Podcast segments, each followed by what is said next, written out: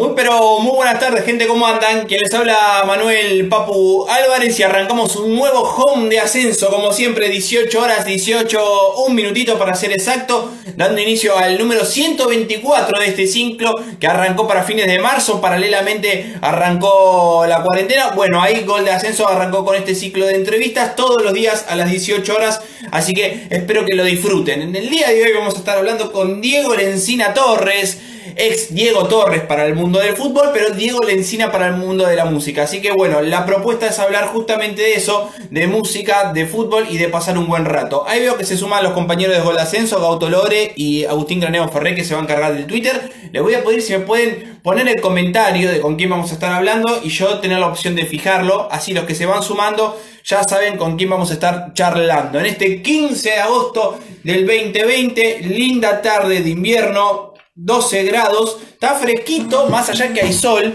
Cuando viene la sombra, cuando viene el viento, bueno, te obliga prácticamente a cambiarte de muda y ponerte una camperita. Saludamos también a Germancito Vitelo que se está sumando, a Pato Alba que también se suma en esta tarde de gol de ascenso, ya entrando en la parte final, en la parte final del invierno pero vamos a saber hasta cuándo seguimos con esta situación de, no digamos cuarentena, digamos de aislamiento social y preventivo. 149 días hasta el momento, ¿quién lo iba a decir? Bueno, la realidad es una, la realidad es la que estamos viviendo, ahí veo que ya me fijan en el comentario, y no queda otra que ponerle onda a la situación. 18 horas 3 minutitos, voy a chusmear a ver si está, ahí lo veo, ahí lo veo señores. El entrevistado del día de hoy, al home de ascenso número 124. Equipo de mate preparado, fiel compañero para hacer buenas entrevistas. Ya hablé con Diego, le dije, prepárate el mate porque de esto se trata, no hablar, pero lo más distendido posible, charla de bar, por decirlo de alguna manera. Vamos a ver, esperando a que se sume Diego Lencina 1,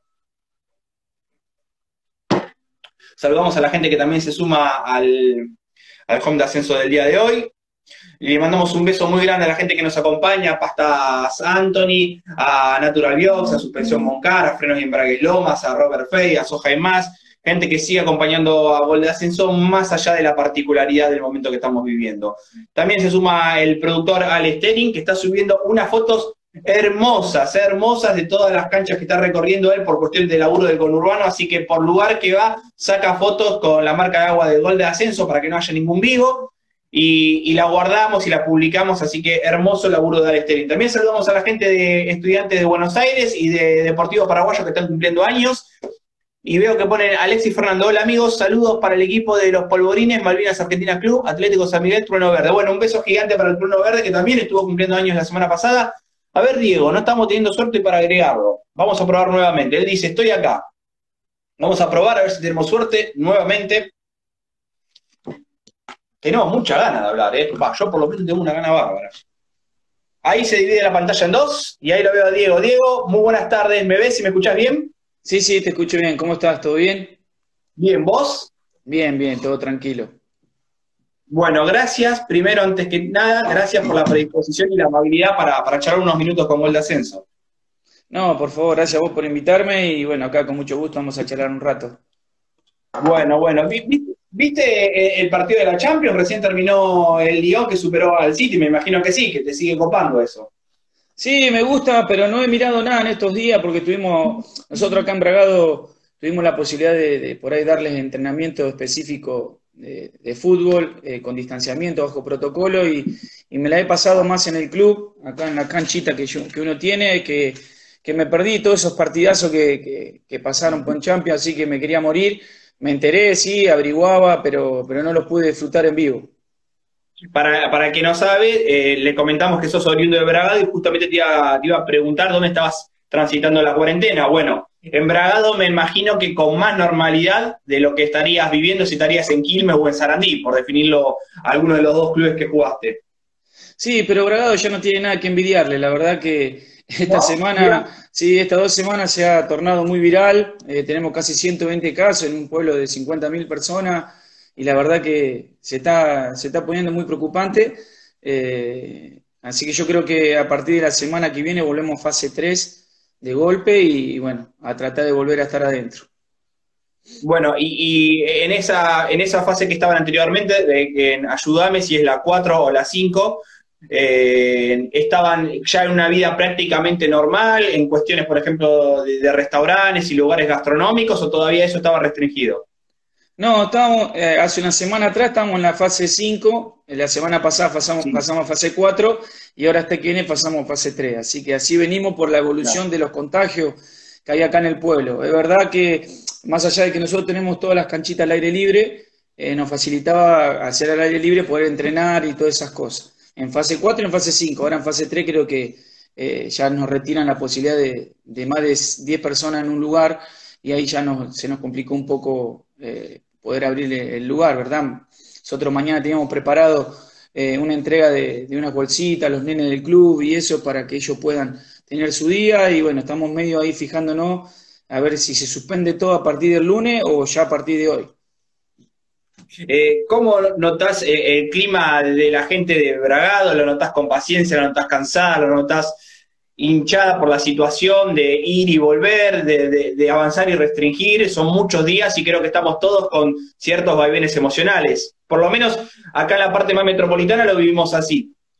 Sí, yo creo que esa es la causa de, por qué aparecieron tantos casos de golpe. Creo que la gente se confió, eh, si vos de estar cansada, eh, arrancaron todo en, un, en una reunión, en un festejo de 30 personas y de ahí se empezó a expandir y bueno, y ahí sonamos, porque después lo trasladaron a su laburo, de su laburo, acá nosotros la, mitad, casi la mitad de la ciudad labura mucho en la fábrica, tenemos una fábrica de acero afuera del, del pueblo, la mayoría labura ahí, y bueno, se empezó a hacer un poco contagioso ahí en la fábrica y bueno, después empezó a desparramar lo que restaba del pueblo y está muy viral acá.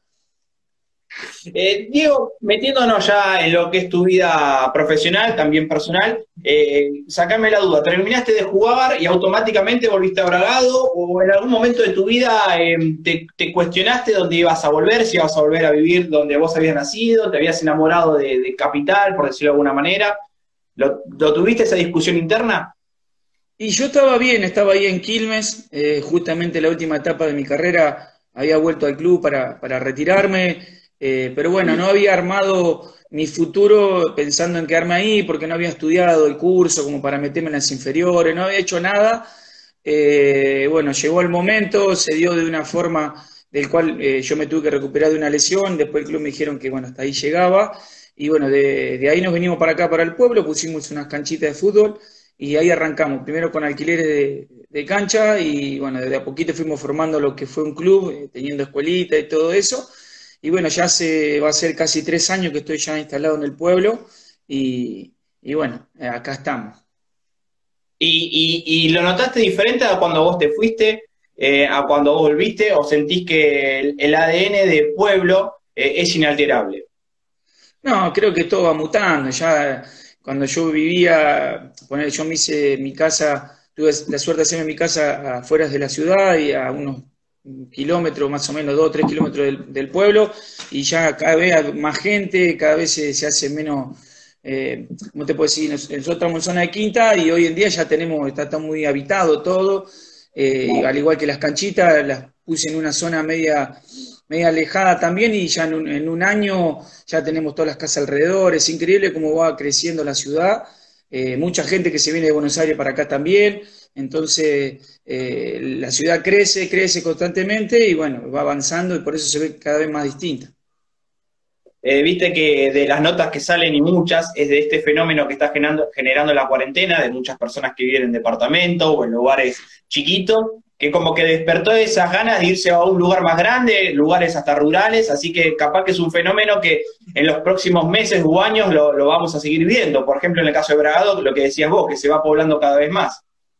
Sí, la verdad que eh, este tipo de pandemia eh, nos, agarró a todos muy poco preparados, del cual nos hizo ver un montón de cosas que no, que no, estamos viendo. Yo no agradezco nada porque la verdad no, no, no me afectó muchísimo esta situación eh, pero bueno, menos mal que me agarró acá en Bragado, donde uno tiene otro espacio. Cuando yo vivía ahí en Quilmes, vivía en un departamentito muy chiquito y con, con, la familia ahí adentro hubiese sido por ahí un poco más, hecho una locura, ¿verdad? Entonces acá uno tiene un poco de espacio, había pocos casos, de estos cinco meses que llevamos más o menos podíamos ir y venir sin ningún problema, había poquitos casos, recién ahora, eh, a partir del cuarto mes empezó a ponerse medio heavy acá, eh, de golpe, porque siempre tuvimos un caso solo, dos, y la verdad que ahora sí asusta, asusta y demasiado, y bueno, creo que la gente va a empezar a tener un poco más de conciencia sobre la situación.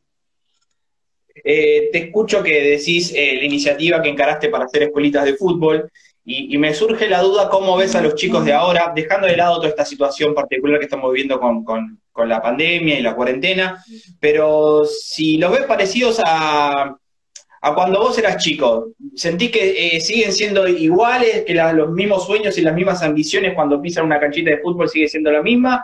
¿O notas también cambios en cuanto a la personalidad de los nenes de ahora? Y tenés de todo un poco, pues yo creo que no solo han cambiado eh, el ámbito o, las ciudades, sino que los mismos padres. Hoy, antes, nosotros cuando éramos chicos, que me tocaba acá, yo andaba todo el día en la calle, y mis viejos me daban esa libertad de andar en la calle. Hoy en día es un peligro andar solo en la calle, entonces los mismos padres, hoy llega un horario que sí o sí tienes que estar dentro de casa, no te dejan salir. Y, antes era jugar al fútbol todo el día en una plaza, eh, había mucho más potrero, hoy ya no lo hay. Eh, me incluyo porque yo tengo las canchitas de, fútbol 5, del cual para jugar tienen que apagar y es lamentable eso. Eh, antes tenías para ir a jugar a cualquier lado, en cualquier espacio verde que había de plaza, que hoy en día cada vez hay menos, eh, tenían su propia canchita y vos te juntabas, que yo invitaba a los chicos de otro barrio, bueno, hoy jugamos en la placita nuestra, vengan acá y jugábamos ahí, todo el día jugando al fútbol. Eh, y si no recorríamos nosotros los distintos barrios.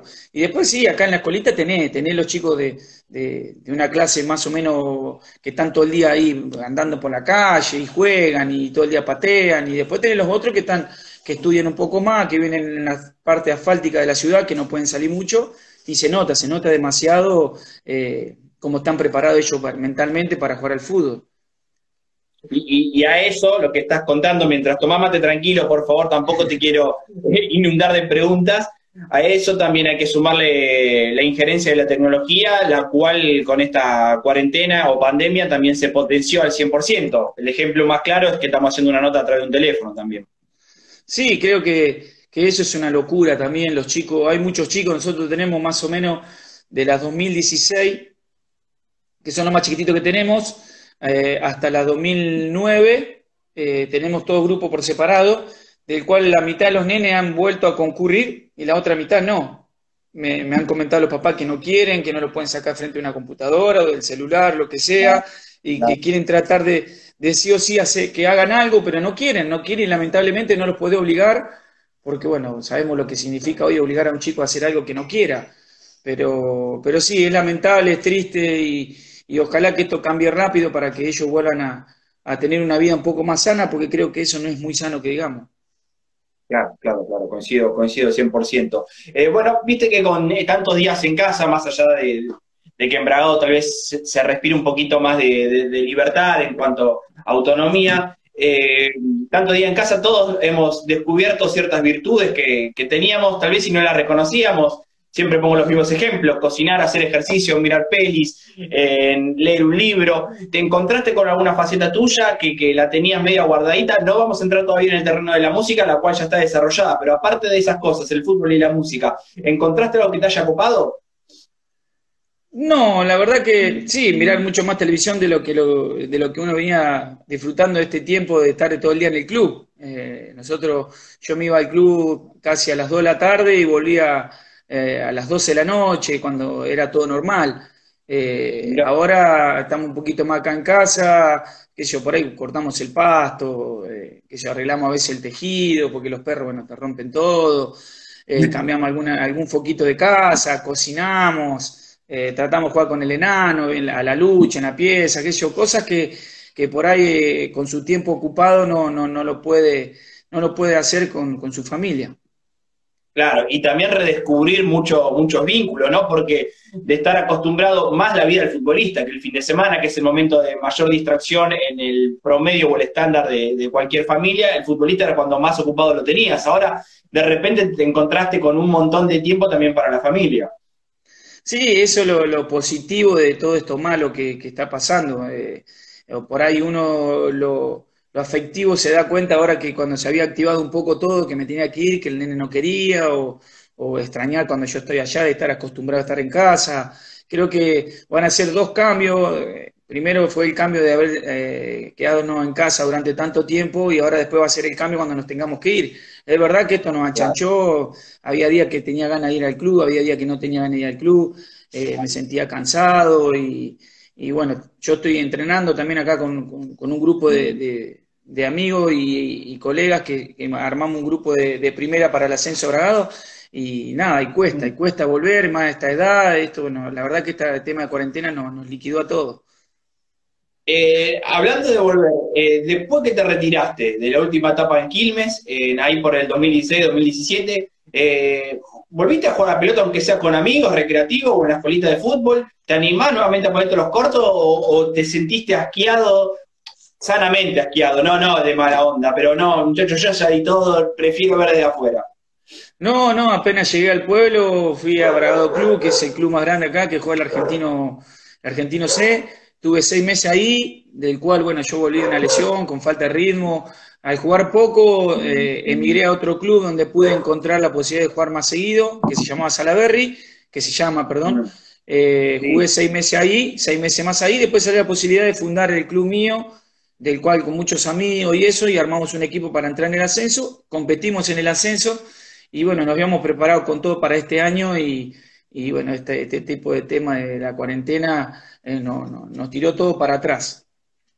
Bueno, pero entonces eh, todavía como que seguís muy vinculado también a la parte de futbolera, o sea, vos como futbolista, más allá de que podés también hacer docencia, ayudando a los chicos, seguís todavía con, con el chip de futbolista, ¿te gusta competir? Sí, yo creo que la mejor imagen es, para los chicos, incentivarlo y motivarlo a lo que, a lo que están eh, practicando es que te vean. Yo creo que que es una buena imagen para ellos, más allá de que uno tenga foto, video de cuando jugó y los chicos por ahí te pueden googlear o, buscarte ahí en las redes sociales, eh, no es lo mismo que ellos te pueden ver acá personalmente, tanto a mí como algunos son papás de, los nenes de la escuelita, y eso es lindo, generarle eso a los chicos, de decir, mira, yo quiero jugar en la primera del verde hasta que ellos mismos vayan eh, implementando su sueño después de querer llegar a Buenos Aires y todas esas cosas. Te preguntan todo, y la verdad que tener tener argumento para poder contarle todo lo que uno vivió eh, es, algo muy gravitante a la hora de estar con los chicos. Y Diego, ¿cómo convivís con eso? Porque debe ser lindo, la verdad, que para, para alguien oriundo de Bragado, que todo el mundo, qué sé yo, me pongo en tu lugar, que te, reconozcan porque jugaste una Copa Libertadores, porque fuiste campeón con Arsenal, ganaste una Supercopa también con Arsenal y, no sos una persona que pasa desapercibida, más allá que vos quieras pasar desapercibida por lo logrado. ¿Cómo convivís con eso? No, lindo, uno lo disfruta, tener de todo un poco, según en qué ámbito lo, lo puede disfrutar. Yo creo que eh, en Bragado eh, no son muchos los casos de, muchos jugadores de fútbol. Hoy en día, en la actualidad, hay poco y por ahí en alguno de la, del ascenso o algunos que se estarán por asomar en primera, que lo estamos esperando todo ansioso porque queremos que, que Bragado tenga su gente jugando al fútbol en primera división. Eh, es lindo, es lindo en ese sentido, eh, te respetan en ese sentido y bueno, por eso yo también sigo ligado al fútbol porque es lo que sé hacer y lo que puedo hacer de la mejor manera. Eh, pero después dentro de una cancha, eh, sabés lo que es el fútbol cuando jugás, tenés los que, los que te bardean, los que te cargan, diciéndole, hasta los mismos árbitros que por ahí vos les pedís algo, le protestás y por ahí se lo toman a mal, pensando de que uno le quiere manejar el partido. Eh, hemos, pasado por, hemos pasado por distintas circunstancias, con algunos disfrutás muchísimo y con algunos te vas enojado. Pero, ah, ¿enojado al punto de calentarte hasta el día de hoy o más o menos decir, bueno, son las reglas de juego, deja que hable?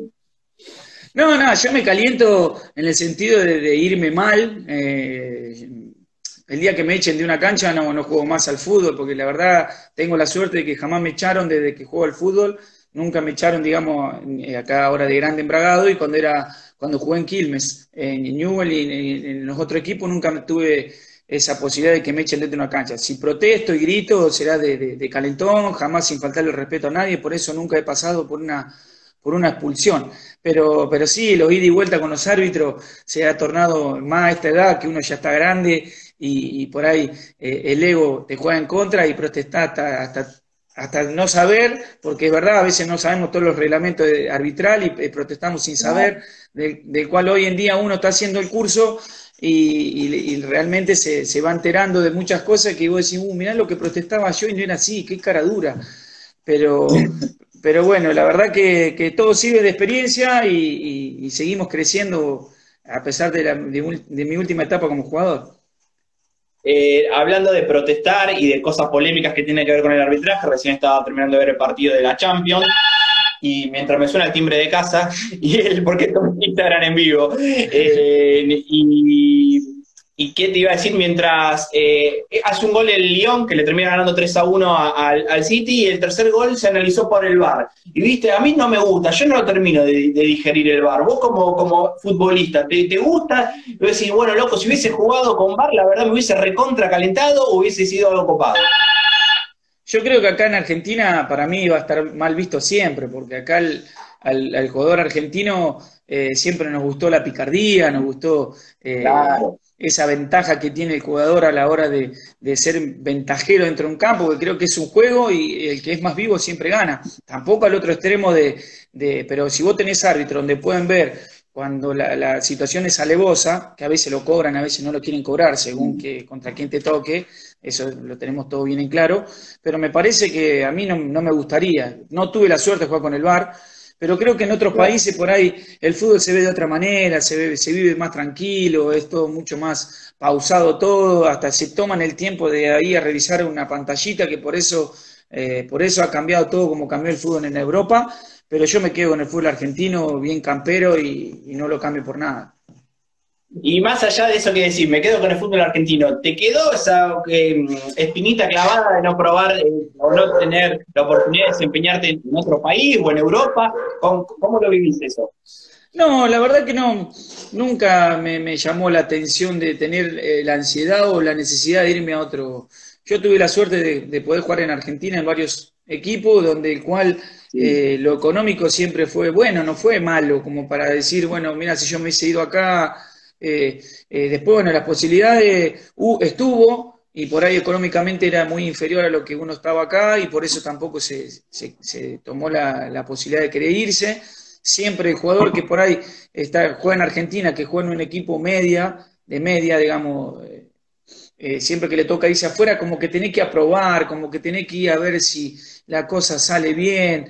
Entonces nunca me gustó ese desafío, por eso no me fui, eh, salvo que sea sí o sí a querer comprarme y vos decís, bueno, acá me quieren de verdad y voy, pero esa posibilidad nunca tuvo tampoco. Bueno, entonces en ese sentido le dejamos claro que no hay arrepentimiento. No, no, yo la verdad estoy muy, muy conforme y, sé que soy una de esas personas que dice, bueno, me tocó lo que realmente tuvo, me tuvo que tocar, eh, vivo la vida de esa manera. Eh, sí, lamento algunas posibilidades de algún club grande que me ha tocado poder haber ido y no, no se dio por X motivo, pero después afuera, como no apareció nunca, nunca me quedó esa espina y ay, mira vos si me hubiese ido acá, porque la verdad eh, disfruté demasiado del fútbol de la forma que me tocó. Eh, eh, hoy a la distancia se puede saber de qué equipo grande tuviste alguna posibilidad de, de emigrar.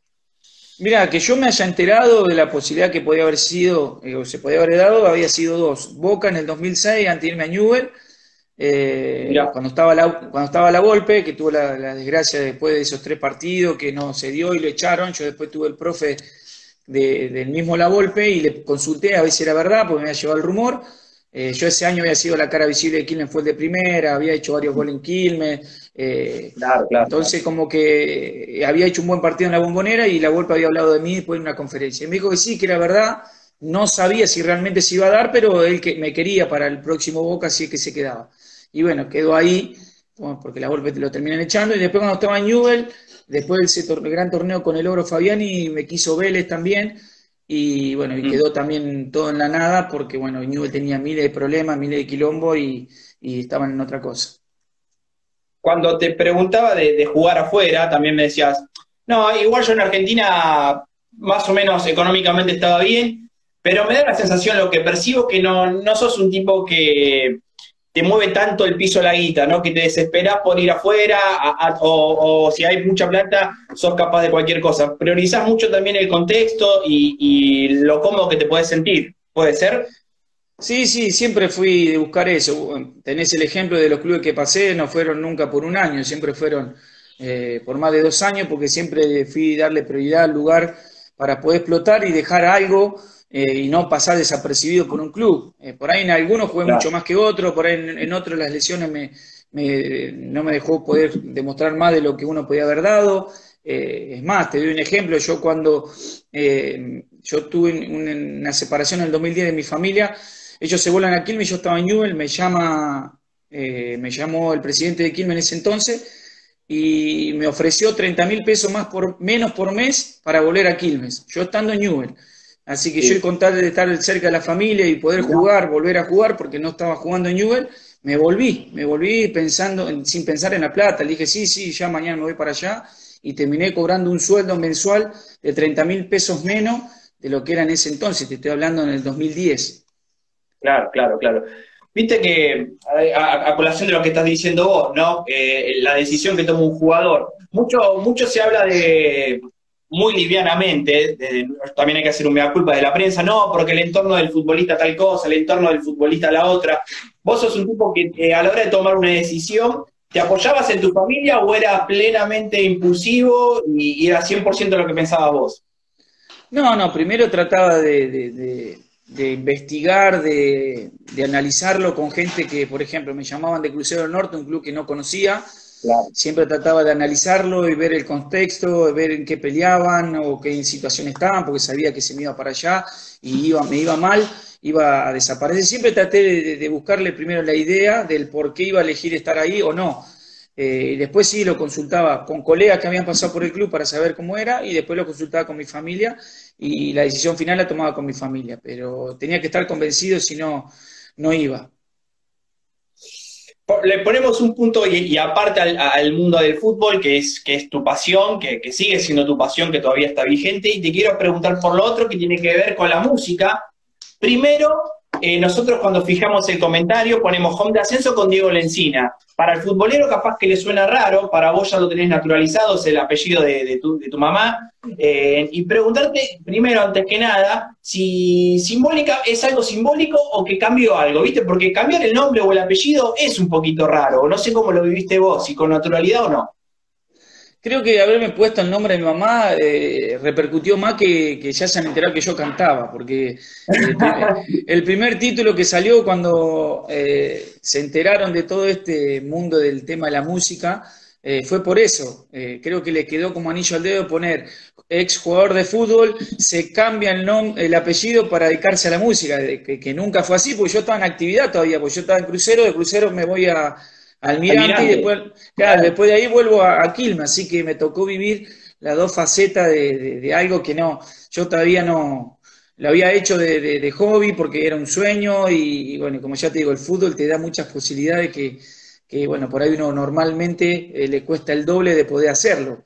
Empezaron a, molestarme los amigos y los conocidos diciendo aprovecha, aprovecha esta posibilidad que se te da, no, no de cualquiera habla de este de esta forma y, bueno, nos subimos al circo del tema de la música, fuimos a programas, a cantar, eh, empezamos a hablar en todos lados en la radio y, y, bueno, se hizo algo muy, muy viral y bueno, después tuve, armé todas las redes sociales como Diego Lencina, subimos videos dos por tres cuando eh, me pongo a cantar un rato ahí en el fondo de casa y, comparto a la gente que, que, realmente a veces en algún momento eh, puede llegar a escuchar lo que uno, lo que uno le gusta y hace.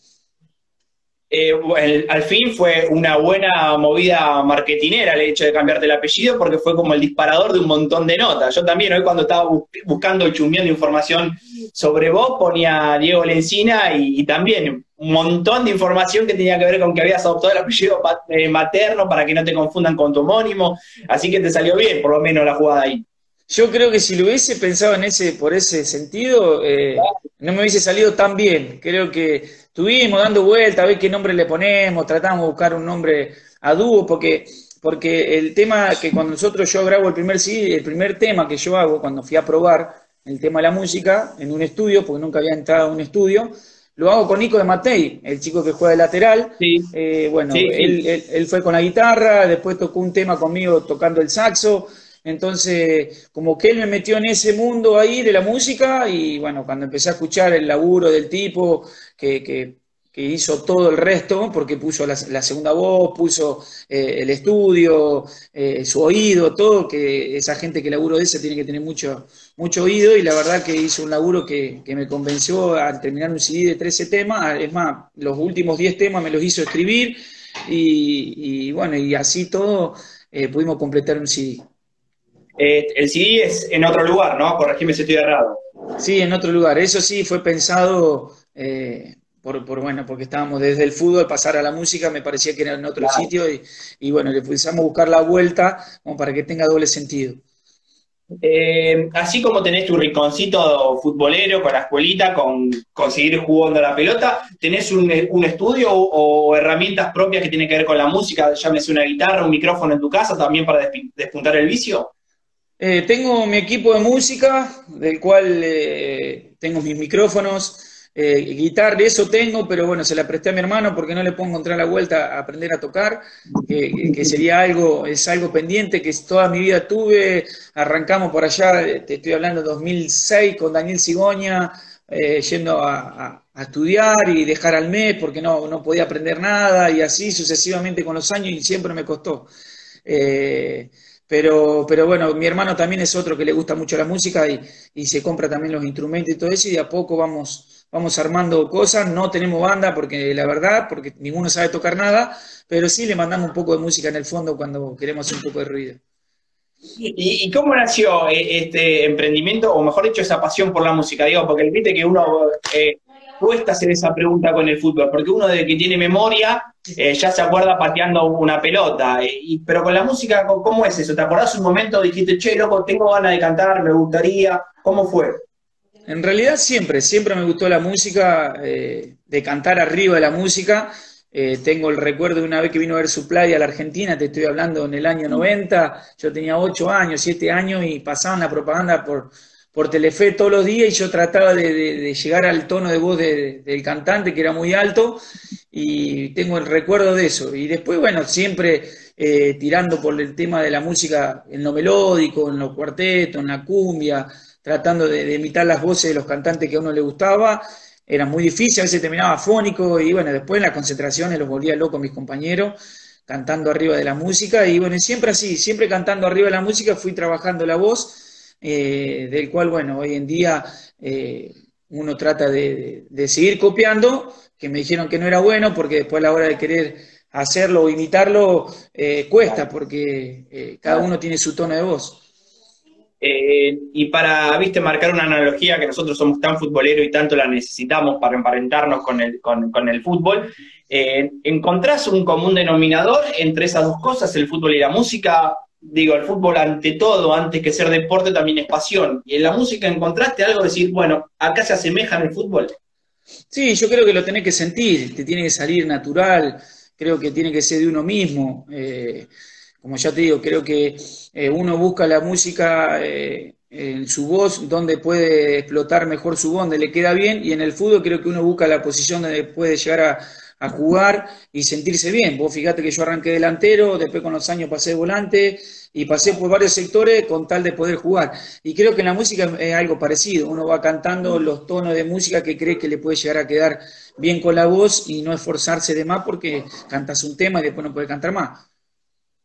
Claro, claro, claro, lo entiendo. Eh, y también eh, uno puede también eh, relacionar lo difícil que también es llegar a, la cumbre, por lo menos lo que es debutar en primera división, como también instalarse en el mundo de la música, digo, porque es un camino también de espinas, ¿no? Los dos, llegar a primera división es muy difícil por la cantidad de chicos que arrancan en prenovena y también llegar a vivir de la música debe ser muy complicado. No sé si ese camino lo empezaste a transitar, pero si le encontraste cosas en común también. Yo creo que es medio parecido, pero me siento como que es mucho más difícil eh, la música. Por ahí el fútbol es un poco mucho más, mucho más grupal, porque si a vos te toca debutar en un equipo donde juega bien y, acompañás, eh, puedes llegar a tener tu, recorrido con sacrificio y, siendo siempre inteligente a la hora de jugar. Y en la música, por ahí, si tenés que encontrar a la gente que le guste tu tono de voz, tenés que encontrar la música que a la gente le guste, y es como si vos, después paso a paso, y, creo que tenés que invertir mucho más que en el fútbol, porque eh, tenés que invertir para que suenen tus temas en la radio, que empiece a sonar bien en, distintos lugares, y creo que lleva otro, otro laburo del cual creo que hay productores y todo eso que logran que esas cosas también se hagan. Hoy, hoy el, proyecto de la música lo tenés un poco ahí stand-by o, la idea es, estar a pleno y darle para adelante cuando retomemos la vida normal, por definirlo. No, el tema de la música, eh, como ya te digo, yo lo que, todo lo que canto es todo karaoke, porque bueno, no, como ya te digo, no sé tocar, eh, no tengo mi, mi gente que pueda decir, bueno, armamos un tema y salimos a tocar. Eh, pero bueno, hoy en día se hacen show acá en los bares de esa, de esa forma, el cual va y cantan unos temas de, pistas y salen a hacer el ahora nunca me animé, lo habré hecho por ahí en algún cumpleaños de la familia o algo, eh, pero después no, nunca me, he soltado en ese sentido. Aparte, mi familia ya me tiraron el, el palacio de durante 15 años me bancaron que me vaya de casa, eh, todo un fin de semana y, que todavía quiera seguir con, irme de casa, me, van a terminar eh, abandonando y dejándome con mi locura. Escuchame, Diego, eh, futbolista, cantante, Jean Bragado estás un paso más de, de ser intendente prácticamente, va por todo. Sí, la verdad que eh, el chabón trata de hacer cualquier cosa, ¿no? Pero, pero bueno, pero bueno, lo, lo disfruto en, cosas que realmente la mayoría también me, acompañan, como son mi familia, he hecho muchos amigos de, del mundo de la música, como el mono Capanga y todo eso, entonces eh, me gusta ir a los recitales, me gusta disfrutar, escucho cualquier música, me gusta, me gusta mucho la música y la disfruto más cuando es en vivo y admiro a todas esas personas que que tienen talento y, a veces trato de copiar muchas, muchas cosas, del cual he aprendido un montón que no, que no las sabía eh, mediante estando con ellos. Mira, justo hablando del mono de Capanga, acá escribe un usuario, eh, Robert, Luis, creo que por lo que puedo leer, Diego, el saludo desde Quilmes, justamente haciendo relación con el mono de, Capanga que está tan vinculado al cervecero. Y te quiero preguntar, Quilmes, o sea, fuiste campeón en Arsenal, pero también saliste de Quilmes, tuviste un paso importante por Newell's. Eh, ¿Te sentís más querido en una institución que otra o crees que el cariño de la gente fue parejo?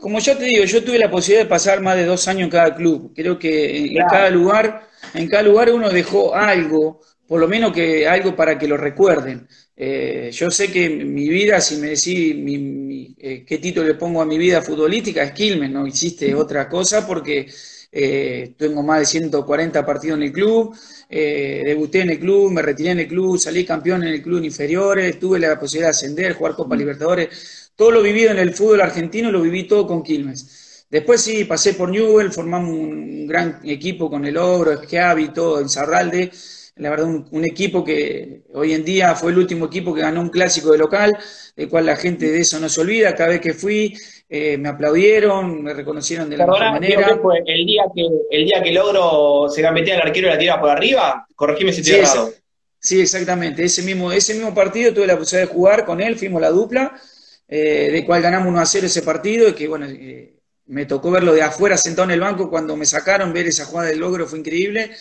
Después me toca estar dos años en Arsenal, donde me tocó salir campeón dos veces, atajar un penal en Copa Libertadores. En, dos, en, dos meses me tocó vivir cosas que en ningún lado me había tocado vivir. La verdad que de cumplir muchas cosas y disfrutar demasiado. Después me tocó irme a Crucero Norte, un equipo de 10 años que no lo conocía nadie, lograr el ascenso a Primera A, eh, del cual me tocó jugar casi 46 partidos de local, perder solamente uno eh, así que bueno, tengo recuerdo en todos lados, en todos lados hemos dejado una pequeña marca, y, pero bueno, como, como Quilme no, no, no, creo que no me deben querer demasiado como me quieren en otros lados.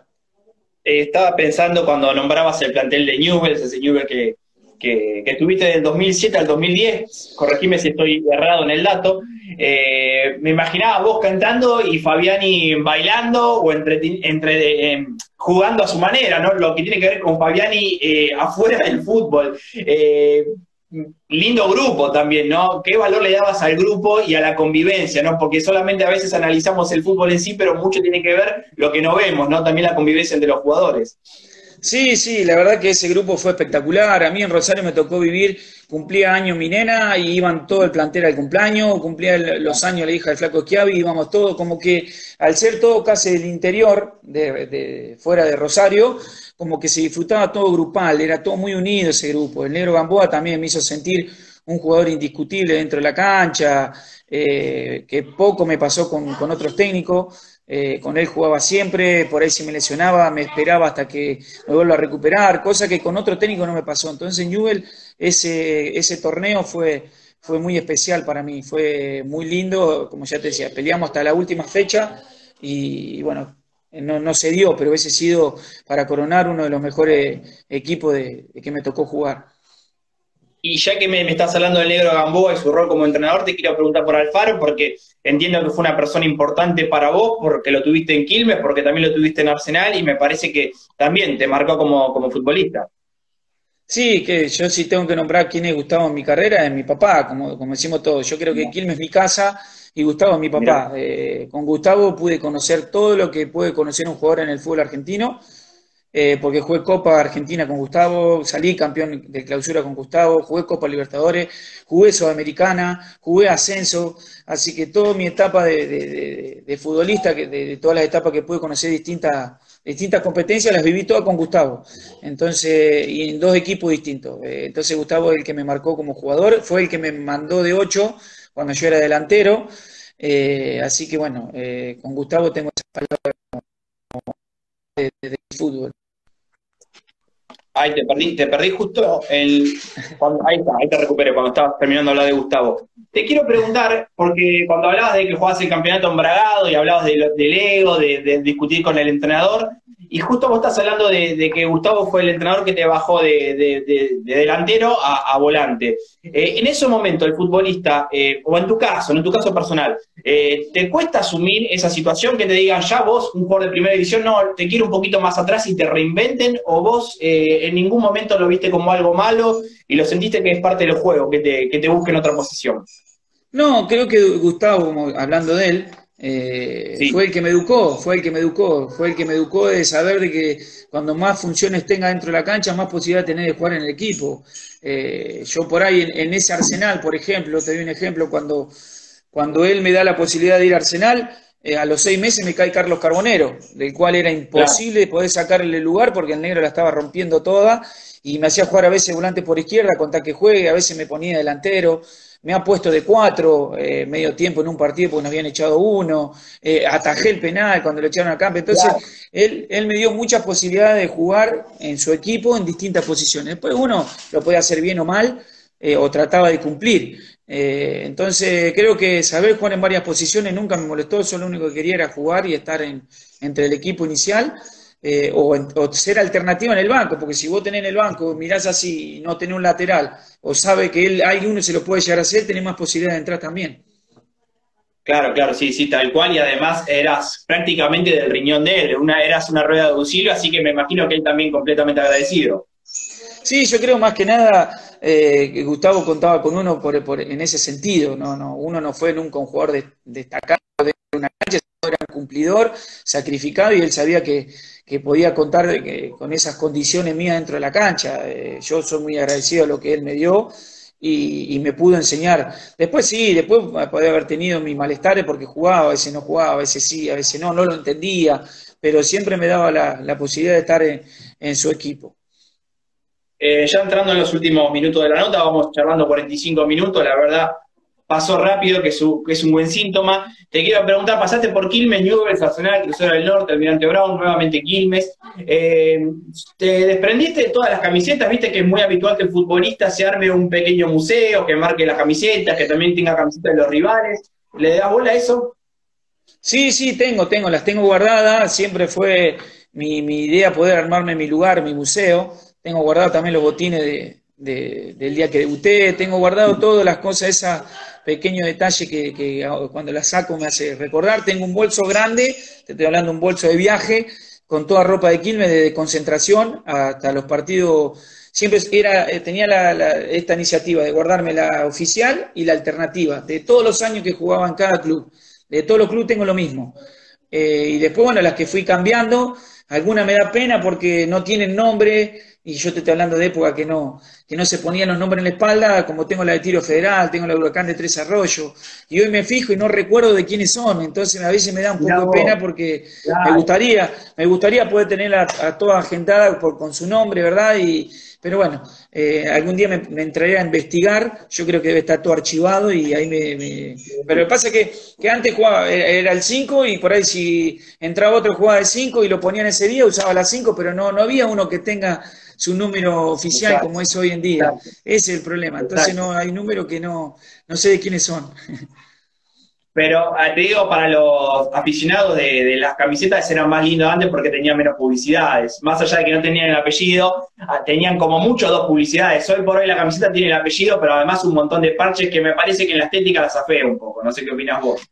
Sí, creo que, que es una réplica de lo que eran los equipos cordobeses. Creo que los equipos cordobeses eran de, usar camisetas así con muchas propagandas. Yo tengo recuerdo eso cuando era chico. Eh, pero bueno, también es verdad, yo hoy levanto, yo me pongo la camiseta hoy en día de esa que debuté, levanto el brazo así, me queda la manga acá abajo. Eran anchísimas, eran grandísimas. Eh, hoy en día las usan todas apretaditas, el cuerpo, ¿viste? Y uno siempre fue flaquito y hubiese sido lindo poder usar esa ropa. Más allá que el último año en Quilmes ya me tocaba poder usar la ropa así de esa manera, pero hoy queda más facherito, es otra cosa, es otra moda. Claro, hablando de moda, viste también cómo cambió el fútbol en los últimos años en cuanto a la estética, no solamente en cuanto a camisetas, sino también los looks son muy parecidos de todos los colegas, ¿no? Los cortes de pelo, los tatuajes sobre el brazo. Es como que a mí personalmente no me gusta eso. Me gusta que cada jugador tenga su impronta, y eh, obviamente futbolísticamente, pero también en cuanto a la estética. Formás parte de otra generación, me parece. Sí, pero en mi época había, había esas cosas. En mi época por ahí se usaba mucho el reflejito, eh, el corte con cubana, viste, que te dejaba, te dejaba un poquito largo acá atrás y, y después estaba eh, eso de estilo Rey Marqués y el pelo largo, que toda mi vida usé el pelo largo. Después salió el tema de usar la vincha. Eh, creo que eh, fueron distintas épocas, pero siempre se vivía de, en su momento de la misma manera. Eh, pero sí lo de los tatuajes, por ahí antes los tatuajes no se usaban tanto como se usa hoy en día. Me quedó pendiente de la, de la última reflexión, saber si tenés algunas camisetas de las que hayas cambiado que decís, bueno, esta se la cambié a tal persona, me acuerdo, y, son mis favoritas, qué sé yo, mis tres camisetas preferidas que cambié son estas. Y tengo muchas, tengo por ahí de, la Copa Libertadores, tengo de, Fred, el 9 brasilero, cuando jugamos contra eh, Fluminense, Tengo la, sí, de Fluminense tengo la 9 de él, después tengo de Douglas de San Paulo, eh, Escobar de, de Stronger, que es un argentino que está allá en Bolivia hace muchos años, Después tengo, bueno, de Boca, muchos jugadores que han jugado conmigo, con el Chaco Inzarral, de Schiavi, eh, de qué más tengo, bueno, de Guillermo, tengo de Palermo, tengo de Palacio, eh, de Boca tengo esas cinco o seis camisetas, de River tenía una de Diego Barrado, pero bueno, después se la terminó regalando mi mamá. Después de Racing tengo de Chaco Torre. Eh, tengo, tengo mucho, casi muchos son chicos que han jugado conmigo eh, en otros clubes, porque me costó siempre pedirle, pedirle la camiseta, porque al principio cuando pedía me, decían que no y la verdad que era doloroso. Y, siempre traté de cambiar con gente que tenga un poco de confianza o algún amigo en común que le diga, che, mira, quiere tu camiseta y que me la cambie. Diego, a ver, sacame la duda. Eh, en la Copa Libertadores que jugaste con Quilmes, porque recién hablaste de Fred, de Fluminense, fue esa Copa Libertadores donde el chavo de sábado lo detuvieron una noche por eh, decirle, creo que era mono a graffiti, o estoy errado. Sí, macaco creo que le dijo.